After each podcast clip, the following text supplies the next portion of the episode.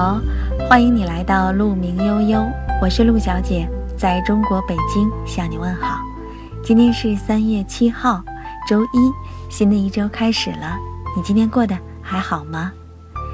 我在北京向你问好，愿你像鹿一样追逐，也像鹿一样优雅。今天有一个好朋友送来了益生菌，他告诉我说，这个一定要低温保存，要保鲜，才能更有效果。而且它的保质期非常短，要在保质期之内服用完。哎呀，美好的东西总是那么短暂。你看，这样一个对人类身体很有好处的益生菌，它的保质期是那么短，它对保鲜的要求，对于温度的要求也特别的高。其实有的时候，人类的感情也是这样，就像友情，为什么好多朋友会逐渐的疏远？我们儿时的伙伴，到现在也许不再会有一个电话，可能你都忘了他的名字叫什么。我们在人生的不同阶段会有不同的朋友。今天呢，咱们就一起来分享有关好朋友的文章吧。这篇文章来自于作者周冲，《好朋友为什么会逐渐疏远》。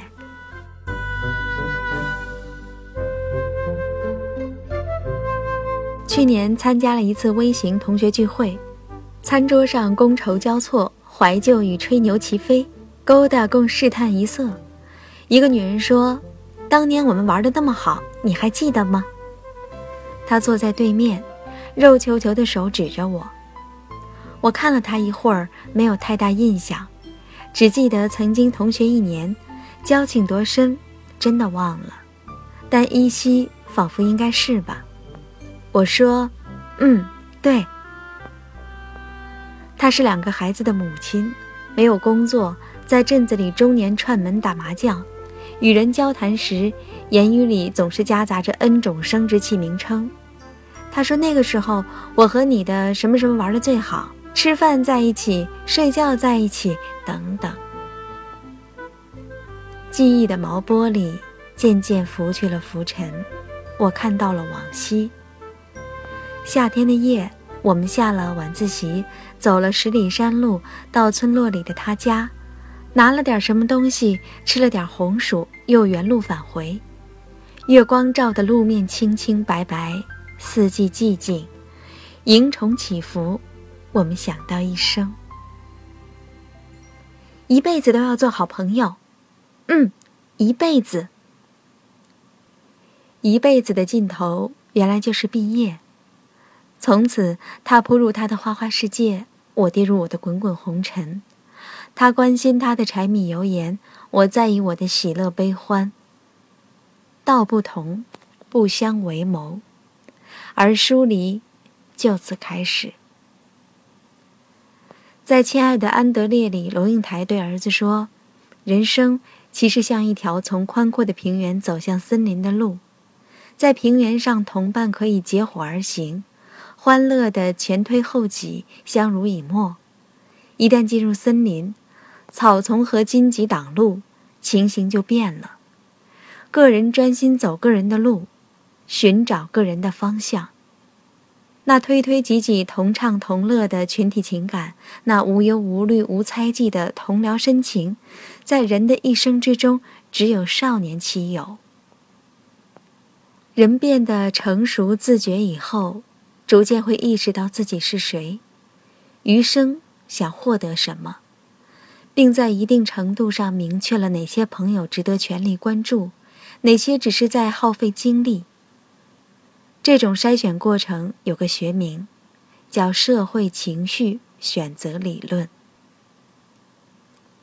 你将一个朋友拉入黑名单，必然也将另一个朋友通过好友申请。你被一个朋友圈好走不送。也代表着被另一个朋友圈欢迎光临。生活的不同，环境的差异，思想观念与生活态度的天壤之别，都会让故友做鸟兽四散。这一点看似残酷，但避无可避，也无需避。张爱玲在香港大学与严英结识，后来要好，几乎要被怀疑同性恋。张爱玲的书中插画多由闫英创作着色，照片拍摄者也多为他。和平年代，他们谈学业、服装、食物，气短情长以及乱七八糟；战争来临，则一起避战火。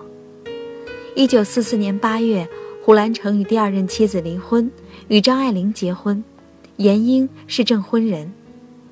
可惜，青春的水花冲开以后，湍急的时间里，只看得到有去无回的人。年长后，他们逐渐疏离。后来断交，几乎老死不相往来。一个在美国孤独度日，一个在日本快意人生。闫英曾在信里问：“为什么莫名其妙不再理我？”张爱玲说：“我不喜欢一个人和我老是聊几十年前的事儿，好像我是个死人一样。”这使我想到一个专栏作家，他说有一回他被拉入一个初中同学群。发现完全适应不了，那些熟悉又陌生的人，终日在群里转发谣言、养生文，还有十招让男人彻底爱上你等等。他试图告诉大家，谣言何以为谣言？中医养生不可全信，十招让男人爱上一个女人只是可笑的花招，而且我们最好看一下什么书，或者某一篇文章，或者说纪录片。如是几天，他收到提示：“您被踢出群聊。”他无奈，感叹说：“年少时的朋友只适合怀念。”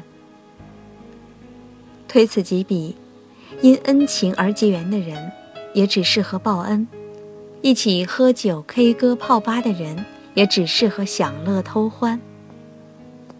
真正的朋友，资源、地位、见识。一定是相当的，即便有些友谊看起来超越阶级，但观念的水位也一定是相近的。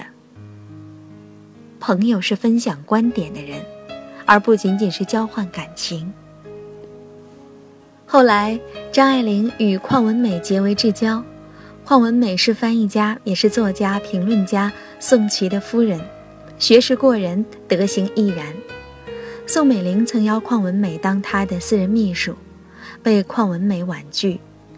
张爱玲说：“我向来见到有才德的女人，总拿她比一比，没一个有点及得上她的。”一九九五年，张爱玲在洛杉矶去世，死前留下简单的遗嘱，只有三条：第一条是，我去世后，我将我拥有的所有一切都留给宋琦夫妇。情谊之笃，信任之初，堪称友情的模范教本。回归于当下，在各种社交媒体中，随处可见如何挽回友情的求助，故友不在的哀叹，一个个的遍及世界。我理解这种失意，也尝过有尽的酸楚灰心，也觉得曾经亲密的人际关系之所以终结，追其根本，是我们都看清了。那条从前微弱但后来宽深的沟，观念的沟。只看真人秀与抗日神剧的人，与阅读阿伦特、卡夫卡的人，自然难以走到一起；沉迷于麻将的人，与一个周游世界的人，自然难以成为朋友；在政府部门终年跪舔作恶的人，与一个民主战士，自然是没有共同语言。所以。有意走至末路的时候，不要强求，不要刻舟求剑，不要水中捞月，也不要以旧日情谊来挽回，更不要出口恶言。只需坦然承认，它结束了。然后，马友继续寻找牌友，嫖客去和渣男结盟，书迷与影迷成为至交，环游世界的驴友去遇见留学生，哈佛的 MBA。去结交耶鲁法学院硕士。如果你说我还是没有朋友，怎么办呢？余华的在絮语中呼喊中说过：“我不再装模作样的拥有很多友人，而是回到了孤单之中，以真正的自我开始了独自的生活。有时我也会因为寂寞而难以忍受空虚的折磨，但我宁愿以这样的方式来维护自己的自尊。”也不愿意耻辱为代价去换取那种表面的朋友。越是没有底线的人，朋友越多。这是我朋友，那是我朋友。哦，他呀，我也认识，我朋友。越是自我尊重的人，越慎重的认领朋友，因为他知道，一来双方都要有这份感情认知，二来知识与德行一定相当。真正的知己，可遇不可求。或许终其一生，我们也遇见不了邝文美，遇见不了子期，遇见不了莱纳德，那真是遗憾。但在遗憾之前，你一定要问自己一句：那些明亮的人，如果与你相遇，你是否有与之相配的分量？不至于成为廉价的信徒，也未必成为廉价的叛徒，而是。终生的至交。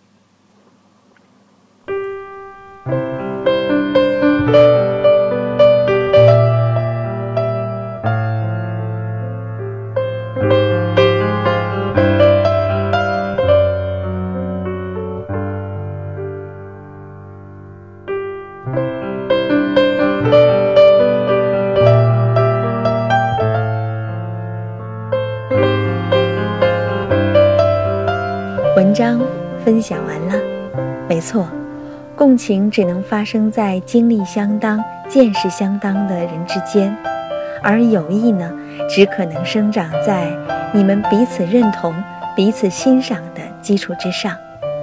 你说呢？这友情有的时候跟爱情一样，我们不必高攀，但也不必自贬身价。你是什么样的人，就会遇见什么样的人和你成为朋友。今天就分享到这里了，我是陆小姐，在中国北京向你说晚安，愿你像鹿一样追逐，也像鹿一样优雅，晚安。